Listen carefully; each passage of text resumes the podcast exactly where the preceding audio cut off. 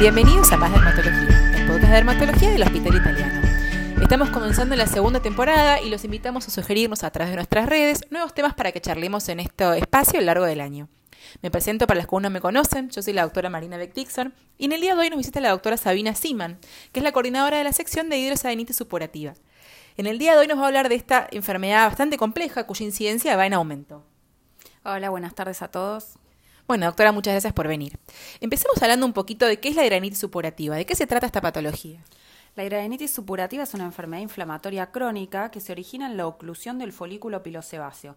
Clínicamente se manifiesta con nódulos, abscesos, fístulas y cicatrices en los grandes pliegues, fundamentalmente axilas e ingles, pero también puede verse en zona genital, perianal, glúteo, submamario. Tiene una prevalencia de alrededor de 0,5%, es decir, 5 por mil, y se manifiesta a partir de la pubertad y mejora en general hacia los 50 años. Predomina levemente en mujeres y estas lesiones suelen ser dolorosas, supurativas, malolientes y por ende esta enfermedad tiene un alto impacto en la calidad de vida de los pacientes. El nombre es bastante complejo, ¿no? Y también así es la fisiopatogenia y eso que aún estamos aprendiendo de ella. Sí, tal cual. La fisiopatogenia es compleja y aún no del todo conocido. El fenómeno inicial sería la oclusión de este folículo piloso asociado a un proceso autoinflamatorio que conduce a la dilatación y ruptura de este folículo y esto perpetúa la inflamación. Se generan entonces abscesos que coalescen entre sí formando fístulas y evolucionan posteriormente a cicatrices. ¿Y esto tiene un carácter hereditario? ¿Hay algún factor predisponente o un factor de riesgos que nos puede hacer predecir la aparición de esta enfermedad en nuestros pacientes? La etiología no es del todo conocida, se sabe que es multifactorial, se sabe que intervienen factores genéticos hereditarios, sabemos que un 30-40% de los pacientes tienen algún antecedente familiar, hay factores ambientales como el tabaquismo, el estrés mecánico, es decir, la fricción, la oclusión, la obesidad. De hecho, hay casos de pacientes que han resuelto sus lesiones al bajar de peso después de una cirugía bariátrica. Esta enfermedad, ¿no? Parece que recién estamos empezando a hablar ahora de lo que es la hidronitis supurativa, que es una patología relativamente nueva, pero esto me hace cuestionar al menos a mí, ¿no? Si es que es una enfermedad emergente, es una enfermedad nueva, o si simplemente la estábamos diagnosticando mal todo este tiempo. Sí, la respuesta es que estábamos subdiagnosticando esta, esta enfermedad. De hecho, se conocen casos históricos como que Marx o el escritor Gabriel García Márquez tenían hidradenitis supurativa. Eh, esto, esto del subdiagnóstico sigue sucediendo y es muy habitual que esto se confunda con procesos infecciosos como forúnculos o abscesos. Entonces, estos pacientes consultan a la guardia por estos supuestos forúnculos, les indican un antibiótico como cefalexina o trimetroprima sulfametoxazol, a veces le hacen un drenaje, se van a la casa sin un diagnóstico y una un abordaje adecuado, sino con, la interpretación de que es un proceso infeccioso. Y en su experiencia personal, ¿cuál es la mejor forma de abordar a estos pacientes? ¿No? Suelen ser pacientes complejos, es una patología crónica, con este potencial de dejar estas cicatrices bastante desfigurantes, ¿sí? Y muchas veces en zonas íntimas. Entonces, es un desafío diagnóstico terapéutico bastante importante.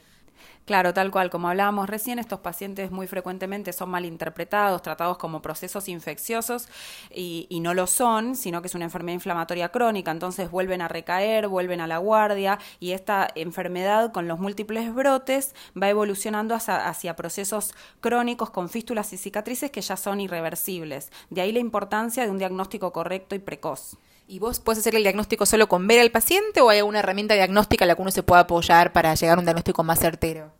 El diagnóstico es fundamentalmente clínico. La presencia de lesiones características como nódulos, abscesos, fístulas, cicatrices en las localizaciones típicas como los grandes pliegues, que tienen más de dos episodios, tres o más recurrencias en un lapso de seis meses, es diagnóstico. No es necesario una biopsia, que muchas veces llegan con biopsia, no sería necesario. Y de todas formas, sí nos apoyamos en, eh, como estudio complementario en el ecodoppler de partes blandas, que nos ayuda al diagnóstico en los casos dudosos y además sirve para estadificar si son leves, moderados severos y para el seguimiento y la respuesta a los tratamientos. Bárbaro. Y para a la hora de tenemos el, paciente diagnosticado, ya sabemos que tiene una hidradenitis. Para diseñar el esquema terapéutico, ¿hay algún índice de severidad? ¿Cómo se planifica esto? Sí, hay múltiples métodos de estadificación de la hidradenitis, tanto clínica como ecográfica. El más clásico y conocido es el Harley. El estadio 1 solo presenta nódulos y abscesos. En el 2 ya vemos fístulas y cicatrices. Y en el 3, además de tener fístulas y cicatrices, ya abarca todo un área anatómica, por ejemplo, una axila, una ingle. Nosotros sí nos basamos en las características de, individuales de cada paciente y en la severidad para sugerir el tratamiento que siempre lo consensuamos con el paciente. En líneas generales, para casos leves se indican tratamientos locales, con resorcinol o antibióticos tópicos. Para casos moderados usamos antibióticos sistémicos y para casos moderados que no responden o para ya para casos severos, medicamentos biológicos. Como alternativas de segunda línea también usamos corticoides que pueden ser intralesionales o sistémicos, retinoides y hay otras alternativas. Es fundamental remarcar que el tratamiento es médico y quirúrgico también. El tratamiento médico lo usamos como antiinflamatorio, pero el quirúrgico para ya resecar lesiones organizadas como fístulas y cicatrices que no van a responder a un tratamiento médico. Bueno, por esto la importancia de este tipo de enfermedades siempre abordarlas en equipo, ¿no? Tiene que haber un dermatólogo, el dermatólogo tiene que poder trabajar bien con un cirujano. Acá eh, generalmente en el hospital se deriva el servicio de cirugía plástica para finalizar la, la resolución del cuadro. En cuanto a las medidas higiénico-dietéticas que le recomiendan a sus pacientes, ¿se adopta alguna en particular? ¿Se recomienda algo? Sí, por ejemplo, caso de los fumadores, que es un factor de riesgo el tabaquismo, sugerimos cesación tabáquica. Cuando hay sobrepeso, obesidad, dieta, ejercicio para descenso de peso, podemos agregar metformina, que también ayuda. Mujeres de edad fértil que refieren que hay un empeoramiento premenstrual, les recomendamos que agreguen anticonceptivos orales. Como consejo general a todos los pacientes, les refuerzo siempre la importancia de una higiene adecuada y una ropa holgada para evitar la fricción y les sugiero a todos depilación láser sin hablar de garantías, pero a veces mejor como tratamiento adyuvante, digamos. Sí, la importancia siempre de esto, ¿no? De, eh, educar a nuestros pacientes en la totalidad de lo que es la enfermedad y qué factores lo, van a, pueden gatillar un nuevo brote. En cuanto a nuestros colegas a quienes va dirigido este podcast, ¿qué tipo de consejos les das a la hora de enfrentar a este tipo de pacientes en sus consultorios? Bueno, tal vez esto que hablábamos de que como es una enfermedad muy, muy subdiagnosticada, que estén atentos a posibles hidradenitis supurati, a posibles hidradenitis, que es una enfermedad mucho más prevalente de lo que se cree y si uno no la tiene en cuenta es más difícil de diagnosticar, sobre todo en los casos iniciales o leves. Y también que sepan que ante cualquier duda nos pueden consultar.